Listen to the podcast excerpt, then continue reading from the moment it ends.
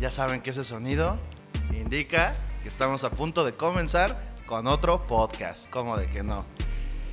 Ah, muy bien, chicos. Bienvenidos sean una vez más a este noveno, es el noveno episodio de la Ajá. WhatsApp What's Up. What's up, what's up? Este es un podcast bilingüe en donde mi amigo Tony Tejas. y yo, Fer Aranza, nos contaremos historias llenas de misterio, adrenalina, tequila y bourbon mientras echamos la guasa entre compas para hacerles pasar a ustedes, nuestros escuchas, un buen rato de humor.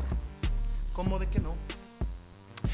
Eh, el día de hoy voy a continuar con parte de la historia del episodio número 7.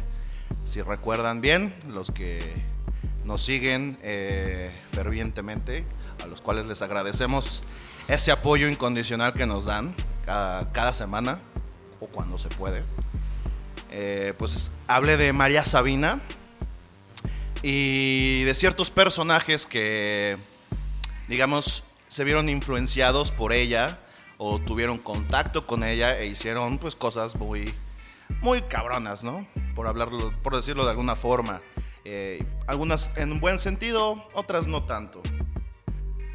Eh, entonces, bueno, voy a dirigirme a mi amigo Tony. Tony, today ¿Qué pasó? ¿Qué I wanna keep talking about. You remember Maria Sabina's episode, right? Yeah, yeah, I remember that. Um, well, we're gonna we're gonna talk about uh, a personality. Well, sorry, no, uh, uh, a person. Sorry, who got influenced by her, Okay. and he developed a theory that might sound like uh, I don't know, man. It's very crazy theory about life, reality, uh, dimensions, and human brains, and the preconception of things Okay. have. It's very. It's gonna be a So very something that's like pre-programmed in our phone. Um, um, more or less like Uh-huh. that, but it's very complex, and that's why I'm gonna take my time today to talk about el doctor Jacobo Greenberg. Okay. Ajá. Good thing we got a lot of beer. Sí, lo bueno que tenemos suficiente cerveza, así que este, si nos están escuchando, el día de hoy voy a hablar del doctor Jacobo Greenberg, una persona, una, ah, vaya, ¿cómo podría decir? Una figura de la ciencia y el chamanismo. Eh, el tipo tenía unas ideas muy, muy alocadas, en, o sea, en el buen sentido, y llegó a formular eh, varias teorías, en, bueno, en, en particular, y la que yo me voy a centrar el día de hoy, es la teoría de la sintergia. ¿Ok? Así que bueno, vamos a comenzar el día de hoy con el podcast. Eh, ok, voy a comentarles acerca de la vida de Jacobo Greenberg. Jacobo Greenberg Silverbaum nació en la Ciudad de México en 1946. A la temprana edad de 12 años y a raíz de la temprana muerte de su madre debido a una enfermedad cerebrovascular, decide dedicar su vida al estudio de la mente humana. Se graduó de la UNAM en psicología y en 1970 viajó a Nueva York a estudiar psicofisiología en el Brain Research Institute, en donde obtendría un doctorado enfocado en los efectos electrofisiológicos de los estímulos geométricos en el cerebro humano. So I want to talk about his um, his life, about um, uh, Jacobo Greensberg's life. Okay. Grinberg. Grinberg, yeah, he was uh, Jewish. He was a, a Polish immigrant. Oh, well, he, he came from a, uh Polish immigrants that live in Mexico. They changed the name, and they changed the name to. sure, you sure Grinberg is They changed the name To The, Jews? the last names. Yeah, because they were. sure it's not Paul- Chinese? Nah, no, it's it's it's Jewish. It's Jewish. Eh, eh, Bueno, el, el doctor Jacobo Grinberg viene de una, venía de una familia judía, se cambiaron el apellido a Grinberg, Grinberg Zylberbaum. Eh, bueno, So well, he, he was born in 1946. and- Okay. And at the age of 12, and due to the fact of the uh, of, of his mother's death, he decided to study uh, the human mind. Uh-huh. He got gradu- graduated from UNAM in psychology, and in 1970 he traveled to New York to study uh, psychophysiology in the Brain Research Institute, in which he obtained the uh, PF. oh, well, he, he did research about the electrophysiologic effects of the geometrical stimulation in the human brain. That- okay. It- it- are you are you uh, understanding what I'm trying to say right now? Yeah. Okay. Very, very, very, very complex shit. I got, I Yeah. got it. My, Okay. But for those out there, my brain ain't that complex, but I still have a brain, so I, I get it. Ah, güey. Ok, ok. Um, y sí, ya sé, bueno, ¿qué, qué es esto de la. que- de los efectos electro- electrofisiológicos de los estímulos geométricos en el cerebro humano? ¿Qué, qué es eso? ¿Qué chingados es eso? Eh, bueno, ah, investigué, un, poco y citando a mi fuente de. Bueno, es una fuente de internet. Es este, sobre ciencia. El cerebro crea estructuras geométricas para tomar una decisión. Ajá. Los autores eh, de esta investigación han descubierto que las neuronas forman cuerpos geométricos eh, multidimensionales y precisos cuando un grupo de neuronas se agrupa en una especie de camarillo pandilla para responder a un estímulo eh, externo. So the definition of electrophysiologic effects of the uh, geometrical stimulations in the human brain is this. Okay. Right. So according to uh, I did a research on, on on a website and they said like. Uh, the authors of this research have discovered that neurons form multidimensional geometrical bodies when a group of neurons is gathered into a clique or gang to respond to an external stimulus. okay. That is the definition or what he was trying, what he was uh, studying, right? He was uh, doing research On that. neuron. Yeah. Yeah, very, very interesting Of course. things. Ok. Eh, bueno, él, el doctor Jacobo Grinberg, es descrito por colegas científicos y académicos como un, un científico excepcional, con una metodología rigurosa y acorde a los estándares internacionales más altos. Muchos alumnos de diferentes universidades y facultades acudían a sus conferencias en donde él proponía un nuevo modelo para entender el funcionamiento del universo.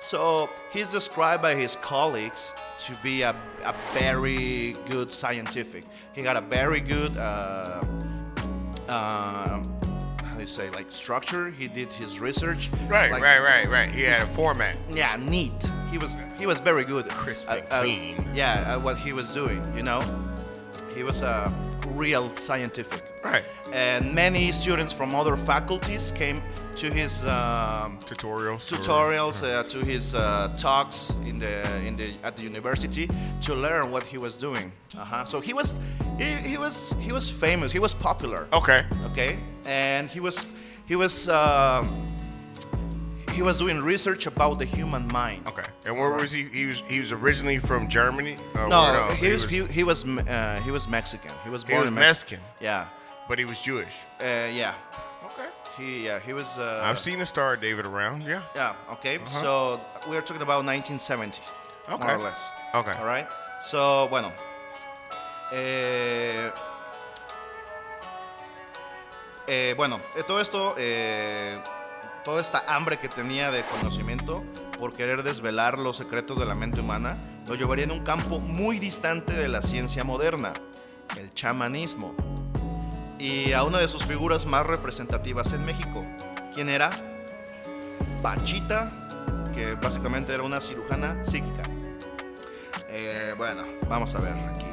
Voy a, le voy a contar esto a Tony. So, well, he he was seeking to develop, or sorry, to to unveil the secrets of the human mind, and that that path that he took uh, brought him to uh, well, uh, got the he got the opportunity to meet like pers- uh, persons that were not really into the science area, you know. And I'm talking about Pachita. She was a psychosurgeon, Uh huh. right? It's crazy shit. Right. Ok. Alright. Eh, Jacobo se encontraba realizando su tesis doctoral sobre las potencialidades del cerebro humano cuando supo de Pachita por los periódicos y decidió preparar una maleta y dirigirse al Estado de México, con la idea de que si todo lo que leía de ella era real, centraría sus estudios en sus prácticas, pero de lo contrario, si todo resultaba falso, él se encargaría de desmentirla. So, the doctor Jacobo, he took the decision to meet this woman, all right? But he, he knew, well, he, he, he knew about her through newspapers and, and um, yeah, tabloids. Uh-huh. And uh, he decided, he took the decision to meet her. And if he found out she was, uh, she was just a fraud, he, he will he will try to you know uh, Decredit her. yeah exactly exactly. Uh, if not, he will study with her, Right. see what what she Right, was right, doing. right. All right. So if she was legit, she was 100, and she wasn't like just talking out her ass. he- He'd like he'd like to do some corresponding research with. her. Yeah, well, he was he was with her when she was doing surgeons. Okay. All right, and the, the shit is going it's getting crazy. Hold on. Um, bueno, eh, la gran sorpresa fue que Pachita ya se encontraba cuando él fue a, eh, a su encuentro, o fue a buscarla. Ella ya se encontraba esperándolo eh, cuando él llegó a su domicilio, diciendo que algunos pocos colegas sabían de ese viaje que él estaba realizando y ninguno de ellos pues, conocía a Pachita. O sea, lo curioso es cómo Pachita se enteró que él venía. So, this is, this is one uh, very interesting thing. When he traveled to, the, to Mexico City, oh, sorry, the state of Mexico, which is different. Right. Uh, where she was, uh, Pachita was living in, in, a, in a city I mean, they're close, but they're- totally yeah, different. Yeah, exactly. So when he went to her house, she was already waiting for him. But he he never told all, some um, uh, he only told some more of his colleagues. That's all. But they didn't have contact with Pachita, so she was waiting for him already. And that it's a very interesting fact because he got surprised, like, yeah, Doctor Jacobo, I'm waiting for you. He was like, what? What? Saw a sign. Sí, eh, no había Facebook, no había Facebook en ese no, hey, no Facebook in the 70s, bro. No, no había Facebook. ¿Qué maybe pedo? a, maybe Pachita. a, maybe a message, message pigeon, maybe a pigeon or a raven or some shit. bro. No, pues, está cabrón, güey. even, shit, some parts didn't even have phones then. Eh, Yeah, eso también. no, ni siquiera había teléfonos. O sea, digamos que no había una manera real eh, que esta mujer se enterara de que el doctor iba a verla, ¿no? Iba a buscarla. Bueno, continúo. Greenberg se enfocó en estudiar los rudimentarios métodos curativos de Pachita, pero eh, sorprendentemente eh, eran sumamente efectivos para dia- diagnósticos severos, tales como cataratas, tumores en órganos y tejidos y algunos tipos de cáncer. So he focused on um, the method she, the methods she applied to make a diagnose. Right? yeah. Just like seeing you, she would be like, uh, she would be saying like, mm, you have a you have a tumor in your lungs, and you have this and that. So you know, very complex diagnosis. But Just, by sight. yeah, that No- was crazy. No hands on, no. Could be, yeah, I mean, but no, I mean, with no without bend over and cough. No, no, no, no. Just like no, no, no. Nada de eso. no.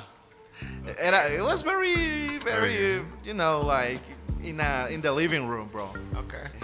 She, she, she did that kind of diagnosis like in her living room. Okay. Just crazy.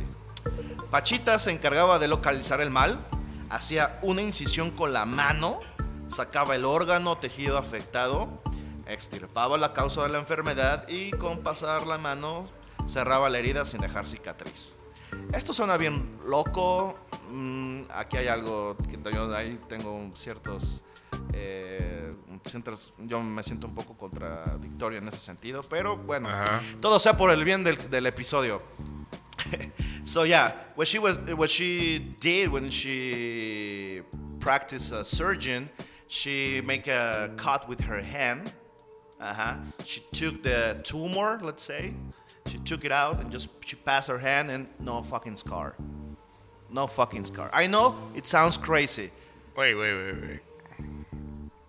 She healed by So you're by touch. yeah. Okay, I can feel it. It's crazy, but okay.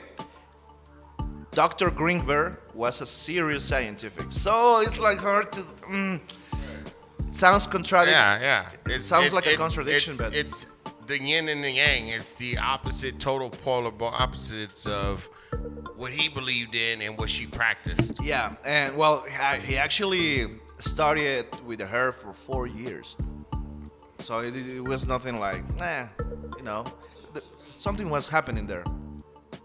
Um, bueno, el doctor, el doctor Greenberg fue testigo de muchas de las cirugías que realizó Pachita a lo largo de dos años. Ah, Perdón, ya había dicho que fueron cuatro, pero no, son dos. Todo esto para dar veracidad científica de que los procedimientos podrían replicarse en diferentes ambientes controlados y obtener los mismos resultados. So I lied to you. It was two years that he was he was with her. You didn't lie to me. You just Yeah, sorry, I just got mis- confused. mixed up your facts. But what he did, he was like, uh, he tried to uh, witness her surgeons in different scenarios to see if she got the same results. hmm She, she was applying the scientific method, you know? so let's back up a minute. Okay. She didn't use actual surgical tools. Nope. It was total. Hands. Okay. Okay. So that's why he uh, he brought her to several scenarios Right. to see if she had the same results. Right. You know? He tried to have a control situation to where he could Exactly. debunk her, mm-hmm. make sure she either one way she was either a mm-hmm. true healer uh-huh. or a true faker. A faker, right. Eh, bueno, como lo, lo dijo Tony, es precisamente esta cuestión de replicar las cirugías en diferentes escenarios. Era para pues, demostrar si tenían los mismos resultados y que ella pues, no fuera una farsante. ¿Ok? Eh, bueno.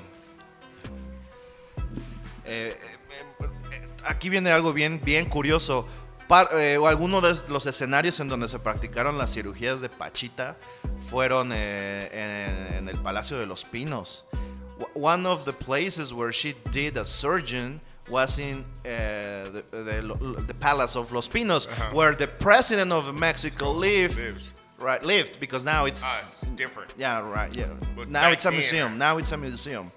Uh, but yeah, but back that yeah, back then, she did surgeries in um, in Los Pinos, Okay. right? So it was a It's a big thing. Thing, it yeah. was it was monumental. It was um it wasn't like she was doing it back alley. No, no, in, no. in in the closet. not at all. She was doing it in places of stature. She was doing these healings because without surgical tools, I can't. I myself personally, I can't think of any other way to terminize. She was such a big deal that she was really close to the sister of the president back in that time. She Okay. She was like the sponsor, official sponsor. Right, She, right, right. she brought her to Los Pinos actually. So, I mean, I'm telling you, it was very, very. serious. Yeah. Perdón, tuve que hacer un break para eh, aceitarme la, el gaznate. just wanted to drink some beer. Tell- Don't let my co-host hot lie to you. He just wanted to drink some beer. Yeah. Eh, bueno, eh, como ya les comenté, eh, ella realizó incluso cirugías en, en el Palacio de los Pinos. O sea, la señora tenía influencias bastante, bastante eh, cabronas, a tal grado de que, pues, prácticamente la hermana del presidente en aquel entonces, este, pues era como su, era su protegida, vaya. Eh, una de las conclusiones a las que llegó el doctor a lo largo de este tiempo trabajando con Pachita fue que eh, fue que la realidad que vivimos es una creación mental.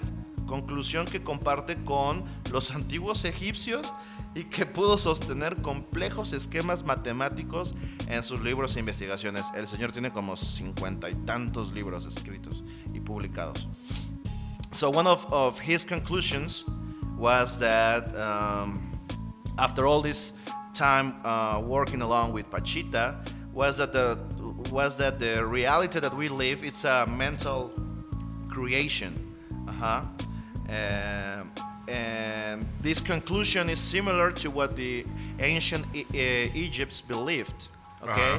but he um, he did or he left a lot of uh, traces of his work in, in all the books that he wrote all, all over the years. He wrote about 50 something books uh, talking about this with mathematical equations. You know, it was a very, very interesting thing. Otro de los eh, fascinantes experimentos que el doctor Greenberg realizó eh, tenía como objetivo demostrar de manera fehaciente los fenómenos de la telepatía y la telequinesis.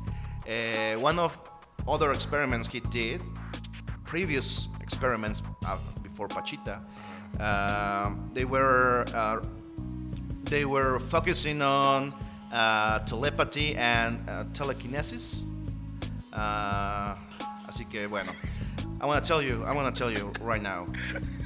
Eh, para, est- para esto eh, trabajó con un pequeño grupo de niños en su laboratorio de la UNAM, practicando la dermopercepción. Eh, estas- esta consistía en vendarle los ojos a los niños y que a través de sus manos pudiesen ver. Los resultados obtenidos en dichos experimentos fueron que los niños eran capaces de leer textos con las yemas de los dedos e incluso decían percibir entes abstractos que no se encontraban físicamente en el plano existencial, pero que de cierta forma influenciaban el entorno.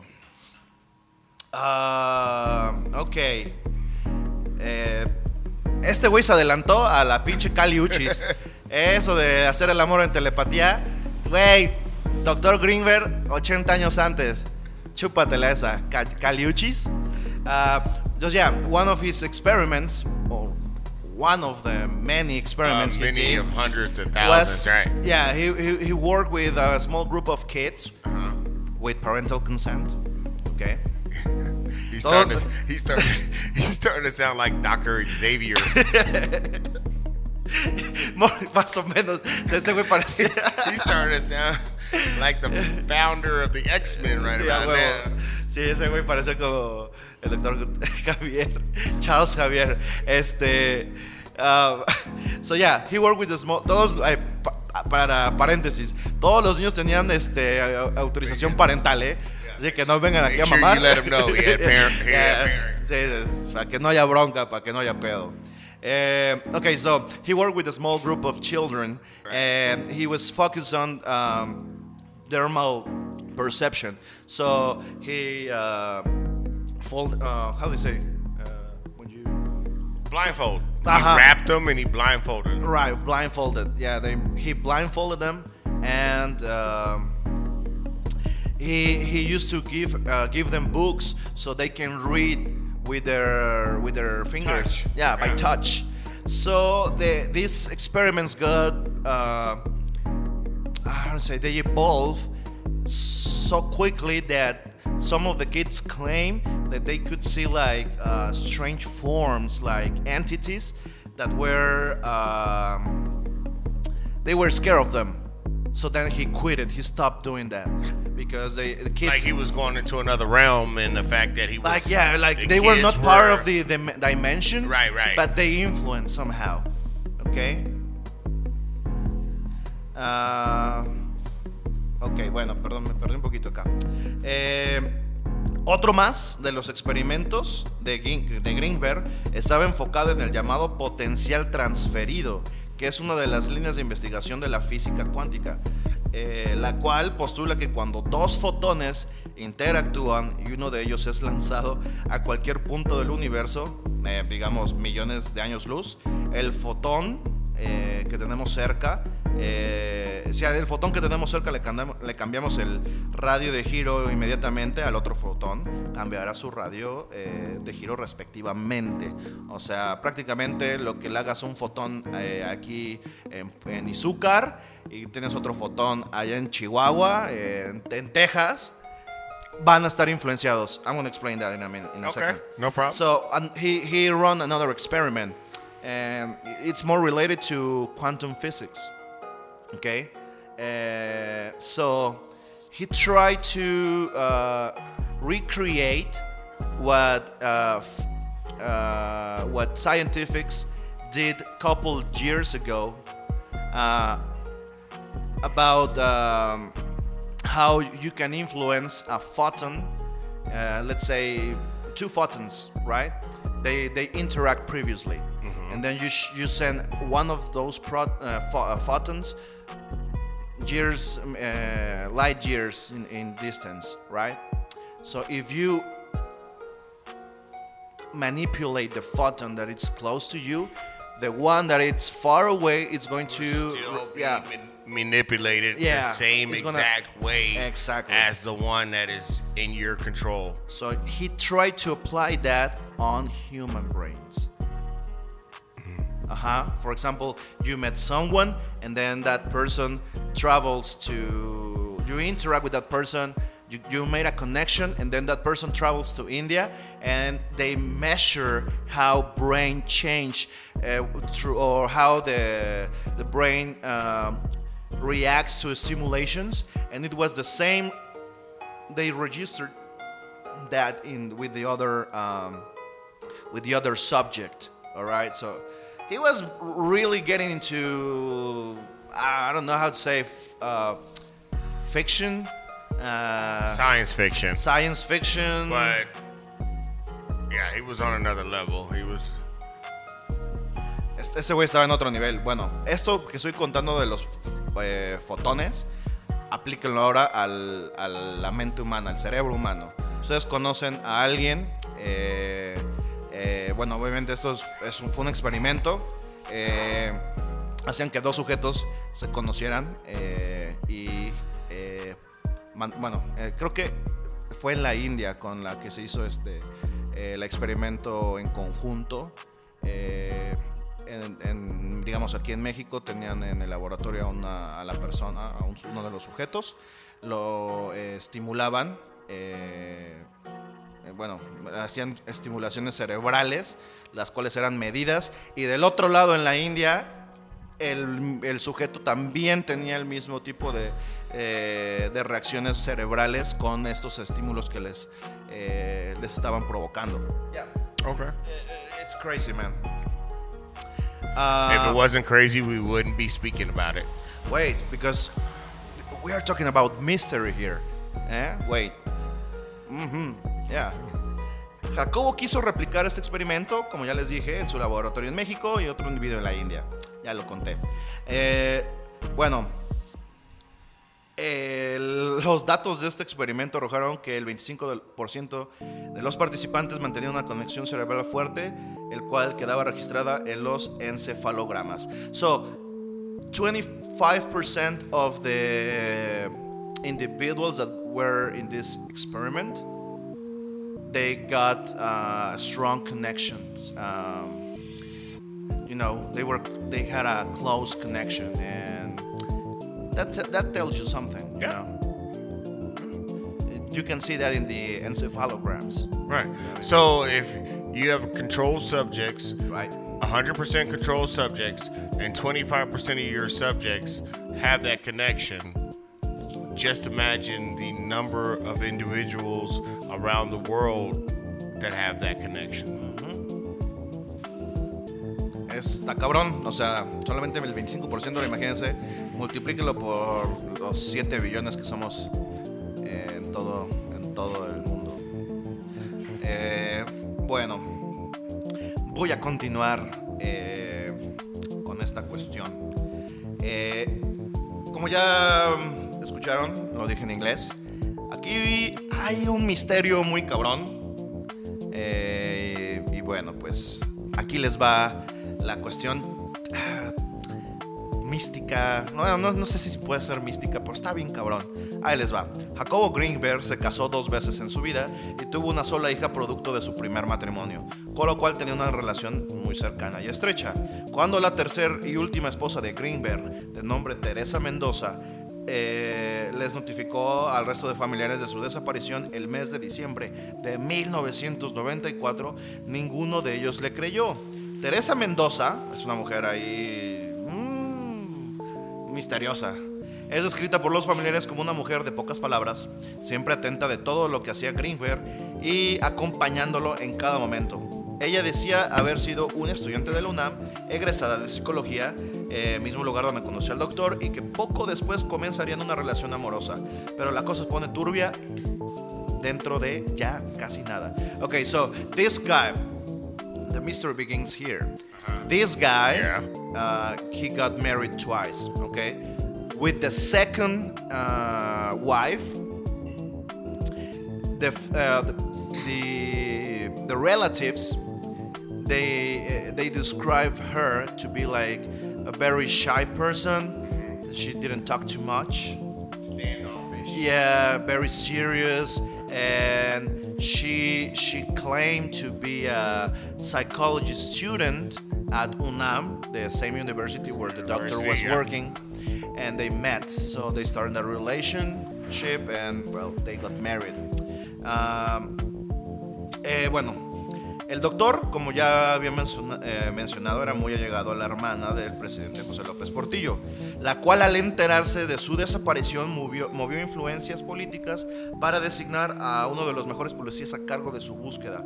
El nombre del comandante era Clemente Padilla, quien investigaría el caso hasta mayo de 1995. So, Teresa Mendoza is the name of the second wife, okay? She led... Teresa? Teresa Mendoza. Uh, Teresa. Uh. Eh, ya de por sí ese nombre trae como que mala hostia, ¿eh? Eh, Bueno, para los que les gustan las novelas, ahí está un chiste para ustedes. Este. So yeah, she notified the relatives that he he was dis- he disappeared, okay, without any trace, like poop. But they didn't believe.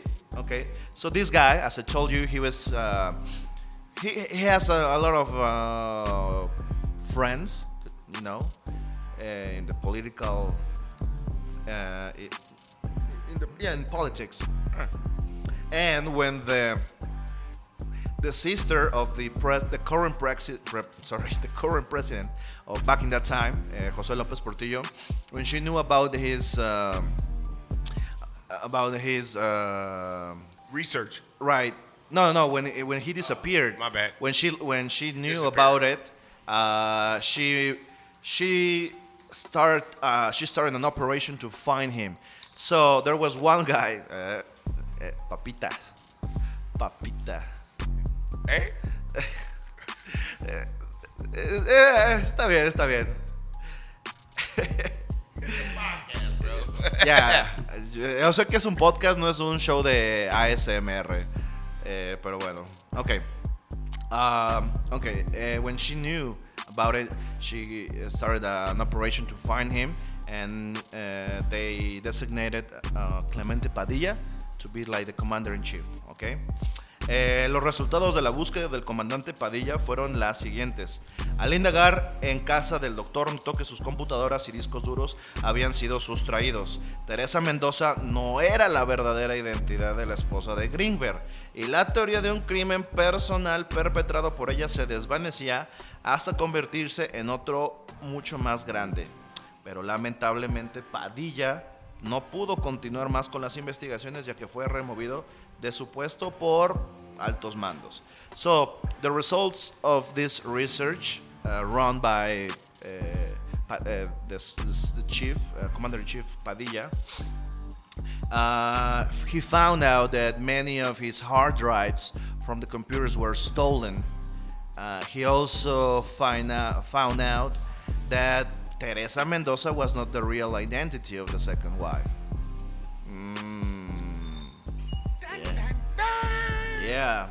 And those tracks were, were leading him to another conclusion, but he was stopped by superior uh, people. So he- they were like, okay, just stop doing the research, uh-huh. stop what you're doing, All right. that's all. And don't tell anyone about what you know. Okay? Here's where CIA comes willowing. All right. And I want to tell you why. Eh, bueno, aquí también lo que le estaba diciendo a Tony, aquí como que me huele hacia. En el documental El secreto del Dr. Greenberg, eh, dirigido por Ida Cuellar, nos da más detalles sobre la relación entre Jacobo y Teresa. Entrevistando a sus familiares y amigos, nos cuenta que el mismo doctor en los meses previos a su desaparición ya hacía mención a tener miedo de su propia esposa y que su vida corría peligro. So, there's a documentary called The Secret of Dr. uh, Greenberg. Okay. Uh, this, uh, well, the director, he he interviewed many of the relatives, Mhm. and they said that the doctor After his disappearance. after I'm Right, talking I'm that was 1994 Okay. disappearance and this documentary was filmed in 2020 Okay.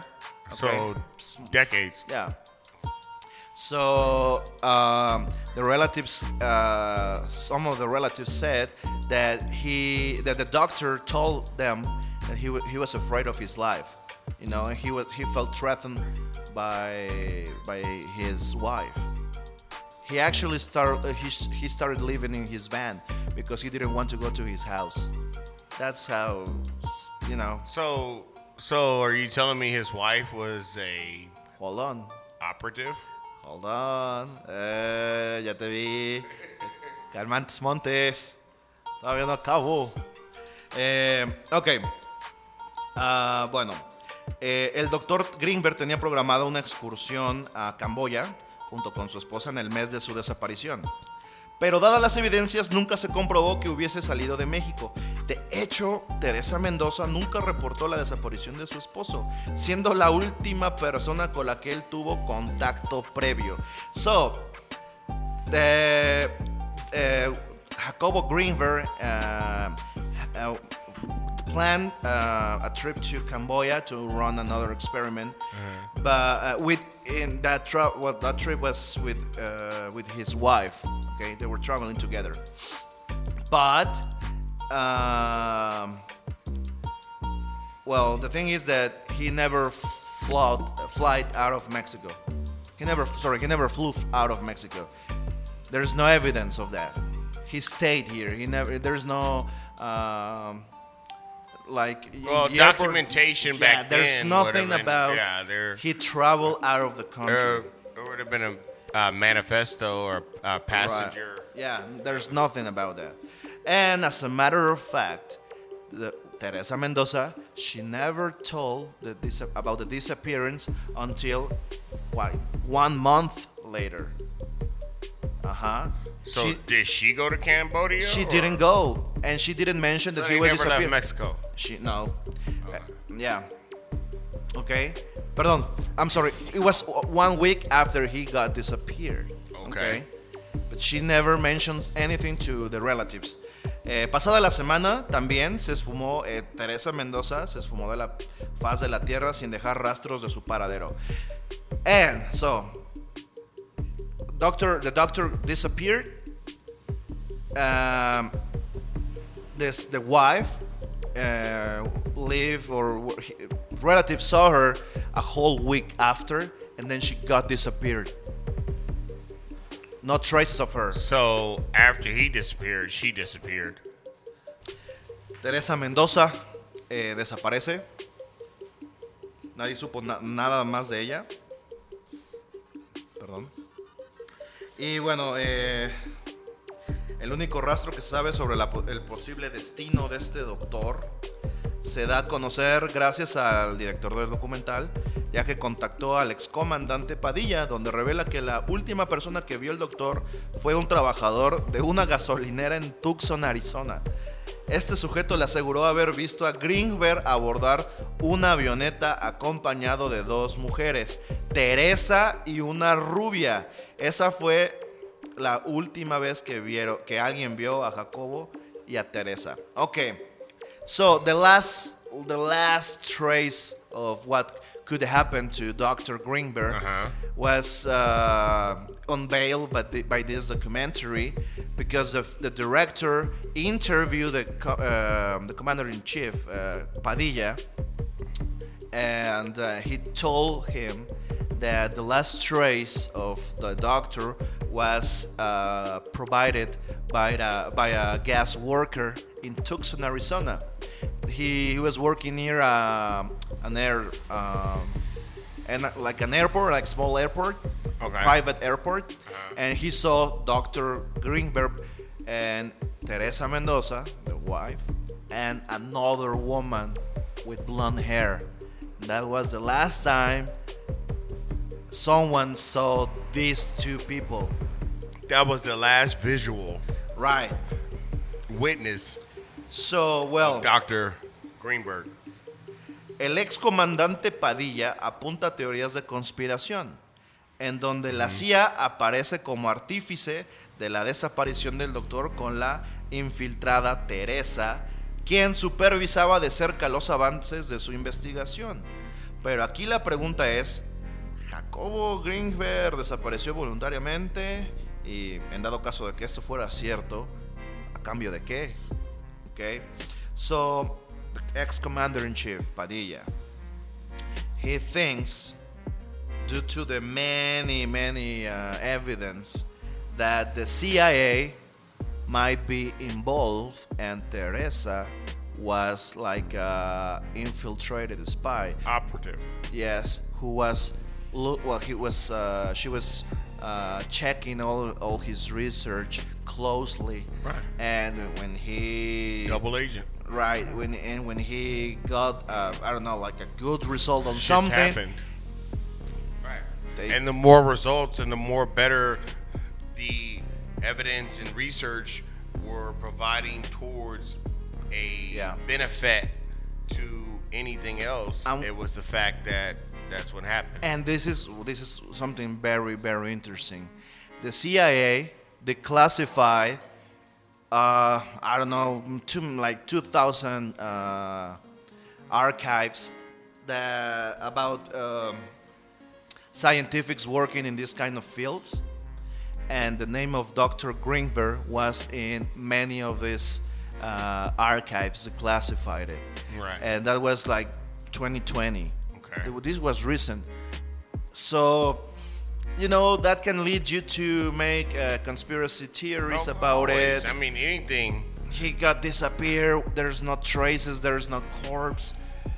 And he was doing very, very complex experiments and very, very interesting conclusions about the mind, right? He worked with Maria Sabina. You know, he had he had a lot of things, and uh, well, that's that's why I told you this this is like very mysterious the way he he he disappeared, right? But and, and, and, and his and his research. yeah, well, we know that part of his uh, part of his experiments was uh, uh, were classified in this uh, in these archives, and For, yeah. well, bueno, lo que le estoy contando a Tony y es algo también bien curioso es que hace, al parecer, en 2020 eh, la CIA eh, desclasificó unos archivos en los cuales el nombre del doctor eh, pues venía este como que colaboró de cierta forma en, ciertos experimentos acerca de la mente, de dimensiones. Aquí la cosa es, sí, esto nos puede llevar a teorías de la conspiración, sí, pero pues, ajá, pónganse, pónganse sus, ahora. sus, sus sombreros de aluminio porque no mames, está, está muy, está muy complejo, está también muy interesante y es un misterio que todavía no puede ser resuelto. So, what do you think, Johnny? Hey, trust me, I grew up in in in, in military family, and I've seen some stuff, and I've done some stuff, and I understand that things that will go down, and I I have an open mind to a lot of conspiracy theories. Don't don't get it twisted now. Don't don't don't get it wrong. Uh huh. But I do have an open mind to certain conspiracy theories. Ah, huevo. It does happen. It has happened, and it will continue to happen. Yeah, of course, like uh, MK Ultra was a real thing, you know. Yeah, sí, tiene razón Tony. Eh, él viene de familia militar. eh, no vamos a decir nada, pero viene de familia militar. Está abierto la posibilidad de que esto pudiera haber pasado. Pues nada más como un ejemplo está eh, el proyecto MK Ultra. Si les, si les late la idea, podremos hacer un episodio de de ese experimento. We can make an episode about MK Ultra. Yeah. All right. Okay. Well, I'm Tony Tejas. Y yo soy Fer Aranza. Esto this is la What's up, What's up. Esperamos que les guste este episodio, la hayan pasado bonito. Les mando un beso y pórtense bien, pórtense bien. Usen gel sanitizante, chavos, y cubrebocas. ¿Sale? Les mandamos un abrazo. Bye. Adios.